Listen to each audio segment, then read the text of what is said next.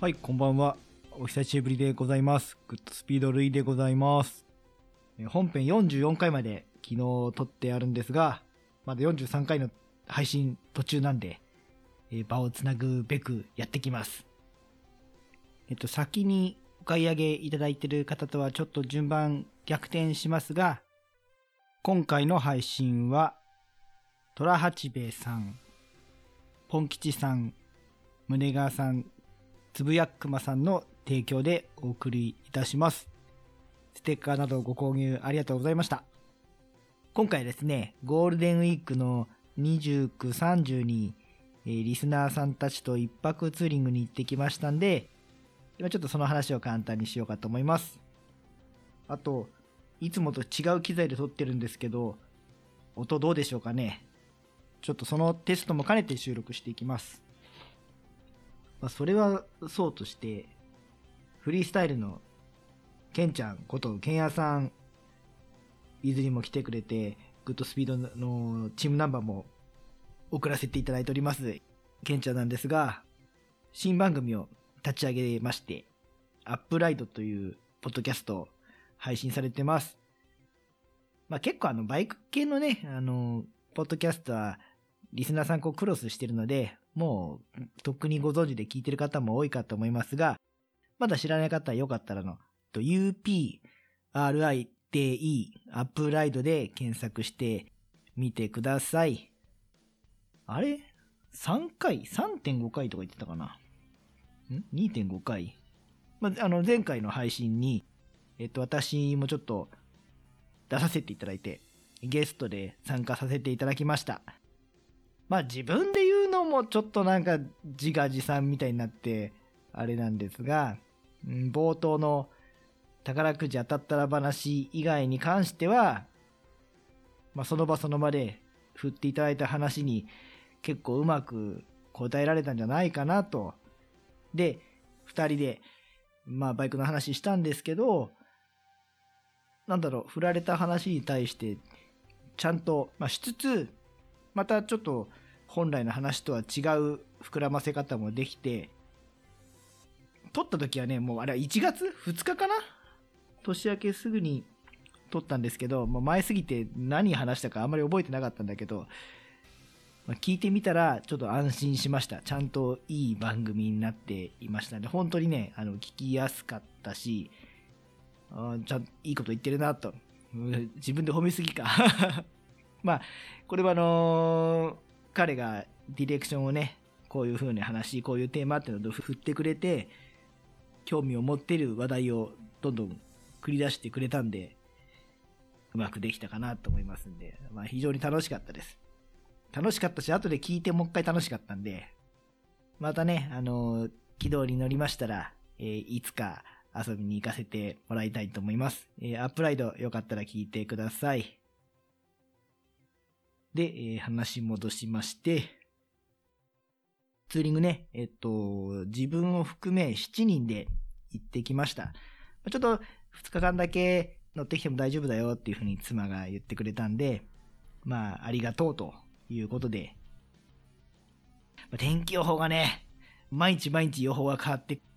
難しいっていうか、もう数日前まではもう雨かと思っていたんだけど、まあなんとか、あまあ出発してね、すぐ足柄のあたりで降られちゃったんですけど、静岡市の手前ぐらいからも止んで、えー浜松浜北で降りて、そこから山の中全部フルドライで走ってこれました。もうテーマは、ただただ山の中走りたいと。ワインディングの車がいない空いてるところを走りたいっていうものなんで、もう、県道をつないでつないでつないでっていうね、ちょっと土地狂ったルートを作ったんで、よかったらあのブログの方にこんな道だったんですよっていうのを貼っておきますんで、興味ある方はツーリングマップ片手に見てみてください。まあ、ほぼどこも寄らずに、ただただ山を走るルートになっております。印象に残った道がね、蓬莱山パークウェイ。ちょっと初めて走ったんですけど、まあまあまあいいワインディングなんだけど、そんなに長いわけではないのと、おそらくあの、ハイシーズンには車もバンバン走っていて、あの、往来が多いのかなという感じなんですが、と、もみじが、新緑のね、黄緑色の、え綺麗な色のもみじが、もうそこら中にっていうか、もう道の上にずっともみじ被ってるんですよ。だからあそこ秋行ったらもう真っ赤になってすごいんだろうなと思いまして、まあ機会があったら紅葉のシーズンにもまた行きたいなと。でもその時だったら渋滞してていいね。あの、のんびり見れるし。はい、蓬莱山パークウェイ、秋に行ったことある方はぜひちょっと教えていただきたいんですが、あそこは紅葉きっと綺麗だろうなと思いました。あと、今回ルートの中で、え山の中の県道をひたすら繋いでいったらですね、結構あの、棚田が、まあ、静岡、愛知、岐阜の山中、棚田が残ってまして、ツーリングマップルにも、なんとか棚田、なんとか棚田といっぱい書いてあったんで、ちょっとじゃあ、棚田ツーリングにしようかなと思って、ほんのちょっとルートを外れるぐらいだったら、積極的にそこを見てくるようにしました。おかげで行ってみたらちょっとね、もうひどい、半舗装苔草林道みたいなところをたくさん通っちゃったんですけど、でも、その中で非常に良かったのがね、あの、四谷千枚田。四谷千枚田がすっごい綺麗でして、何がいいってね、まずあの、あまり知られてないマイナーな棚田。有名どころってもうね、いろいろ写真で見たことあったんですけど、ここは行ってみて初めて、まあ、初めてその風景を見ました。山あいの谷間に、こう、結構な高低差で作ってありまして、いいのがね、あの、僕あの四国であの好きな田んぼ、畑、えー、あと家の、あの、のり面に、四国ってあの平地がやっぱり少なくて、山あいとか、傾斜地に畑や古い住宅があるのをすごくよく見たんですけど、その際のあの、土手ののり面にですね、あの、すぐみの石垣が組んであって、それがすっごい綺麗で、雰囲気いいなと、大好きなんですけども、神奈川の方だとね、石垣って言っても、間をやっぱコンクリートで埋めちゃってるとこが多かったり、あと石垣の石がね、丸いの。加工に近いせいなのかな。あの、丸い石で石垣組んであって、四国とか、四谷千枚田の石垣は、山の上流の方だから石がゴツゴツしていて、で、さらに、それをコンクリートで固めるんじゃなくて、もう本当に石を積んで組んであるだけなんですよ。すごい綺麗、絵面が。で、今はね、そんな暇がなくてやってないんですけど、また昔みたいにツーリングの写真を撮るような時間ができたら、アウトライダーなくなっちゃったけどさ、まあ、そうやって投稿できるような写真を撮れるような日が来たらね、5年後、10年後、もっと先かな。写真撮りに行けるようなツーリングができる時にはここまで行きたいと思います。有名どこと違ってまだここで撮ってるのあまり見たことないんで、おすすめですよ。でまあこの静岡、愛知、岐阜の県境の県道、ガラガラでして、ゴールデンウィークでも。まあこの辺りね、過去にもね、ゴールデンウィークに狙って何度か走り行ってるんで、まあ、予想通りっていうか予定通りではあったんですけど、本当に空いてる。まあほとんど車いない。で、たまにいても、少し離れて後ろを走ってると、譲ってくださるんで、もうスイスイ走れる。だからね、一日中、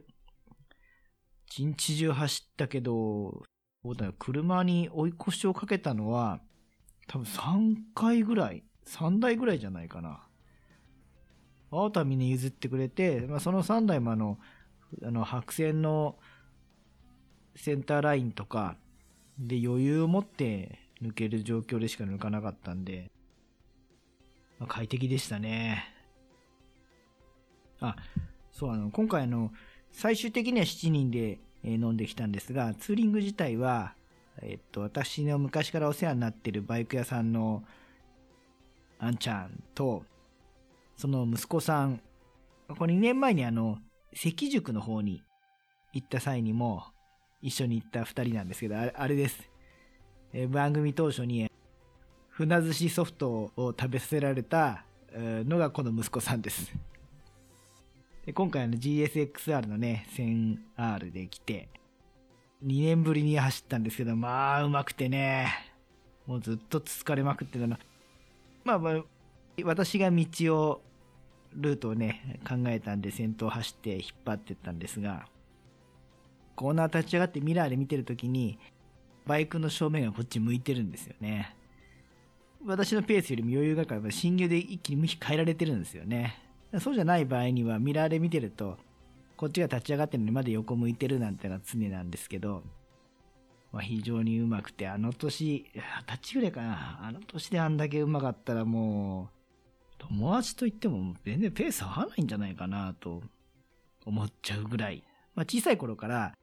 オフロードとか、まあ、もうそのモトクロスとか、あとはトライアルとかもね、練習してたんで、まあ、自然にこうバランス感覚がいいんだろうなと思います。羨ましいなと思いつつ、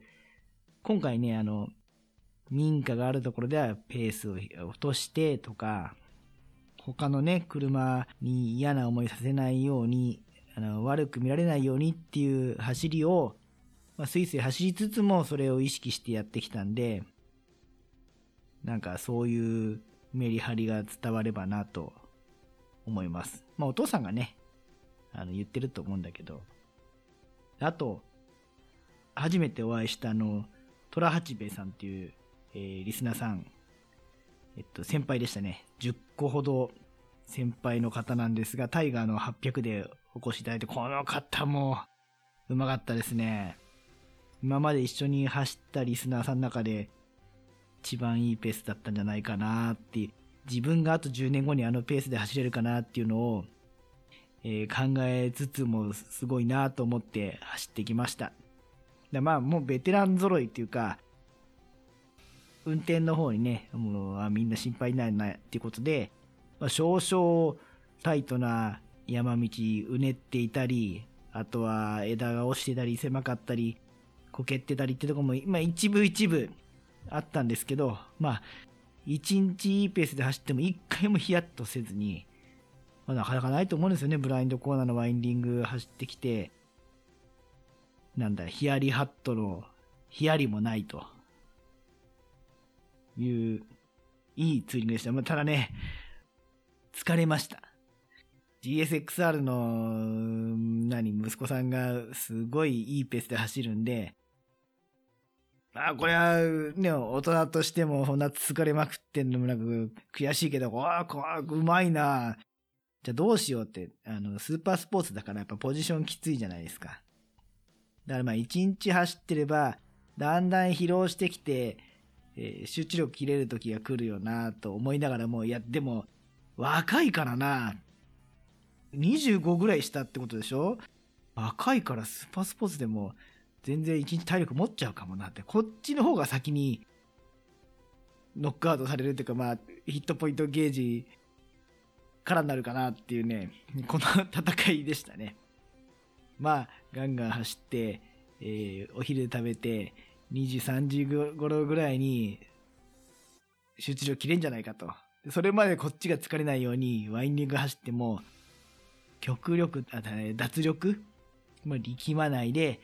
ひらひらと力入れないで走るっていうのを意識にしながら走ったんですが、お昼食べた後ね、あの走ってて、まず右腕がつりそうになって、いかんいかんいかんと。ここでつったら、アクセルもね、正確に回せないし、ブレーキレバーも握りにくいしって。いや、まあ、なんとか右腕は、なんとか右腕は、あの、持ちこたえたんですけど、今度左足、えっ、と、左足がつりそうになって、これもなんか騙し騙しで、足ブランと伸ばしたり、曲げたりして、なんとか騙しつつ、で、その次今度右足もつりそうになると。もう3時ぐらいかな。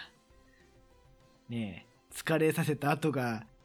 チャンスだと思いつつも、まあ、こっちも同じぐらい疲労しちゃってるっていうね。まあ、ただもう、ひたすらワインディング、ワインディング、ワインディング、ワインディング。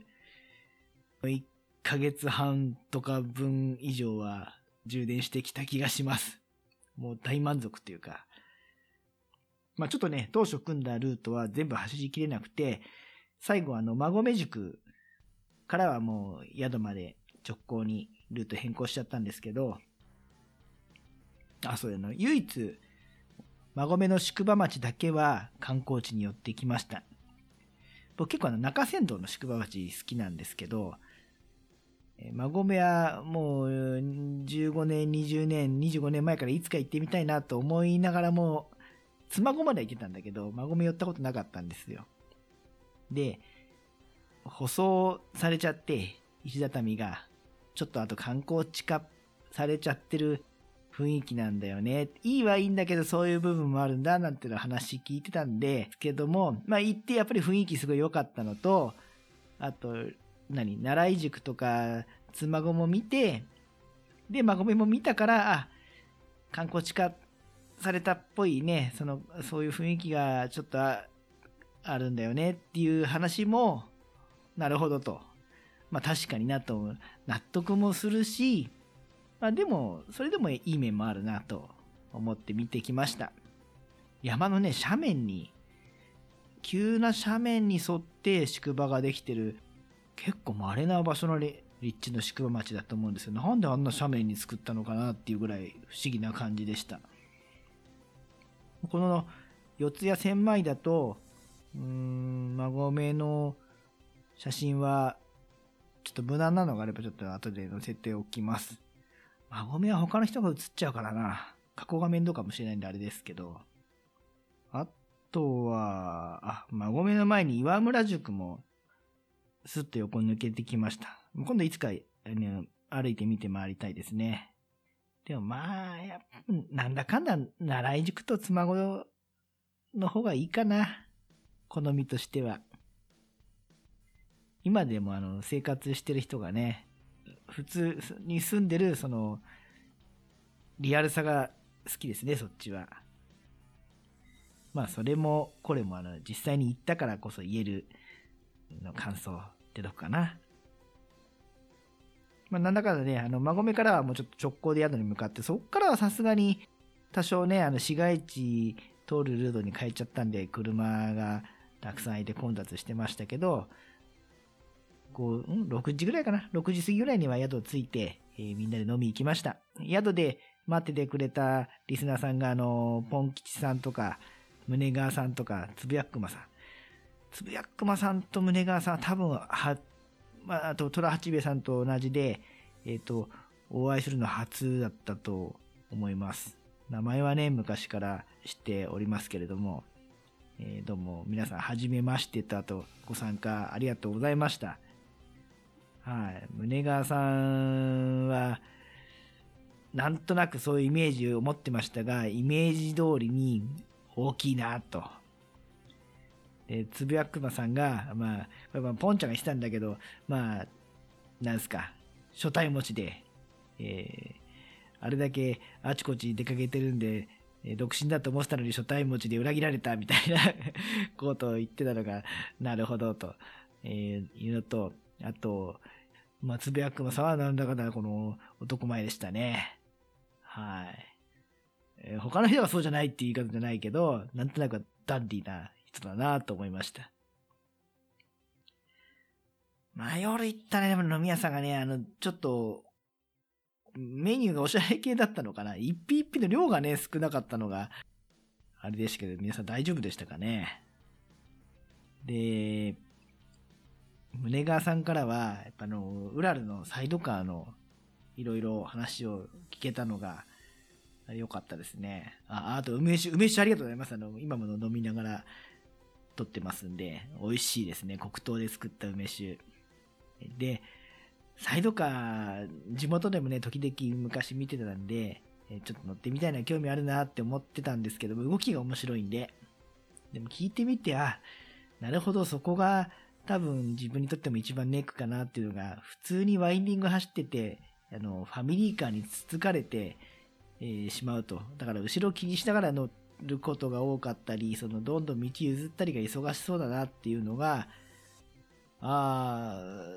ちょっと運転するとそこは不満に思っちゃうかもしれないなと思っております。まあちょっと機会があったらちゃんと乗ってみたいと思いますが、はい。あとテントの話とかか。まあ、聞きたい話がたくさんあったんですけど、やっぱあれだね、あの、長野会でやってるサイコロトーク、あれは結構効果があるというか、場が一体になるための正しい仕組みだったなと改めて今回思いまして、一人一人いろいろ聞きたいんだけど、個別に聞かないと突っ込んでね聞けなかったりもしたんで、だから、こう、テーマを設けて主役を設けて、その人に一ネタ話してもらうっていうスタイルは、すごくあれ、みんな、場が、みんなが一体感を持てて、いい仕組みだなと思いました。ねえやっぱあのサイコロトーク、必要だな。毎回その瞬間、その人が主人公になっていただいて、場を盛り上げていただけるっていうのが、あれ良かったんで、えーおそらく今年もあの6月に長野に行くと思いますんで、まあ、長野会やるようでしたら、またあのサイコロトークは復活させたいと思います。はい。で、帰り、本当はね、あの、これも帰りの予定ルートも後でアップしとくけど、ブログに。帰りもワインディングひたすら走って帰ってくる予定だったんですが、え2日目、予報通り雨になってしまって、じゃあ山の中走ってもちょっとしんどいし、ちょっと観光していこうかっていうことで、空博、岐阜の航空宇宙博物館に行ってきました。虎八兵衛さんはちょっとお仕事も関係とかもあって直帰しておりましたが、バイク屋さんのお二人と帰る方向がてら、えーポン吉さんが一緒に来てくださって、すごいんだわな。ポン吉さん飛行機すっごい詳しくて、彼のあの解説を聞きながら、まあ、様々な機体を、実機を見てきました。あの、新名和の飛行艇をね、間近で見てみたくっても、それが実現しましたし、戦後の状態に復元した飛燕も良かったですし、まあ贅沢でしたね。本当あの解説付きで展示見れたのが。でね、昔はね、何、羽が小さくて、機動性が悪そうで、なんかいまいちだなと思ってたのが最近ね、まあ、本当かっこいいなと思えるようになっちゃったの。T2 とか、あと F104 だったかな。スターファイターあの辺の細長い飛行機がかっこいいなと思っちゃいますね。本物だし。あと、あ、P2。P2 ってあの、昔の対戦初回機も未来感あってよかったですね。まあ、あの、ポンちゃん、解説ありがとうございました。とても勉強になりました。まあ、帰り雨で博物館見て、高速で直近予定変えたんですけど、まちょうど良かったかもしれないなっていうのが、えー晴れてたって見に来る価値があるほど展示がすごかったのと、普段バイク乗ってないから、それであってワインディングをしっかり走ると、もう筋肉痛になっちゃってね、疲労感といい、ちょうど良かったのかなと思いました。でね、一個ショックなのが、あの私のバイク軽く前傾するんだけど、その時に、下っ腹がね、あのベルトの上にちょっとお腹が乗る感じっていうのを、今までこれなかったんだけど、あれがちょっと屈辱的というか、あの、苦しいほどじゃないんだけど、なんか違和感があって、悔しかったんで、えーもうちょっとダイエットしようと。その日はもう夜ね、あの、みんなでお酒飲んで、つまみも食べて、もう意識してなかったですけど、翌日からはダイエットだというふうに考えて、翌日になったら、いや、今日はいいからもう一日、明日から、ね、まあ、最初の思い立った日からすると、明後日からにしようかなと、だんだん先延ばしになってるんですが、と今、ちょっと、この、なんとなくベルト上にかぶさってくるような気がするお腹を引っ込めるために、ちょっと食べる量をね、気にしながら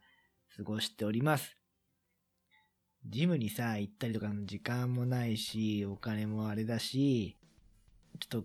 夜ね、あの家族置いて外に出てこう、歩き行ったり走ったりっていうのも難しいんで、日常生活で、えー摂取カロリーを若干減らしていつも通りの仕事をしていれば、だんだん元に戻るだろうと思って地味にやっております。こんなとこかな。まあ、長野会お越しになれる方は、またサイコロを使って、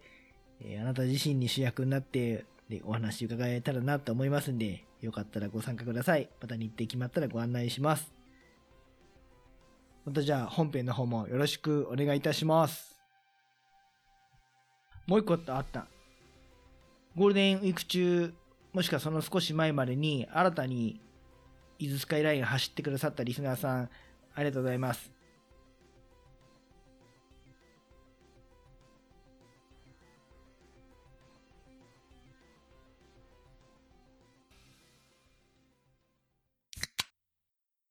追加の告知です。6月の18、19、火水、この1泊2日で、長野会2019をやろうと思います。まあ、現地集合で夜一緒にワイワイやりませんかという企画です。一応あの宿を予約しますので、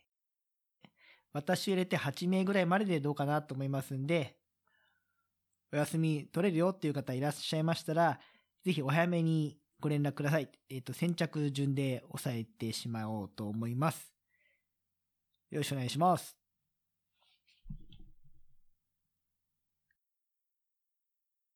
今回はここまで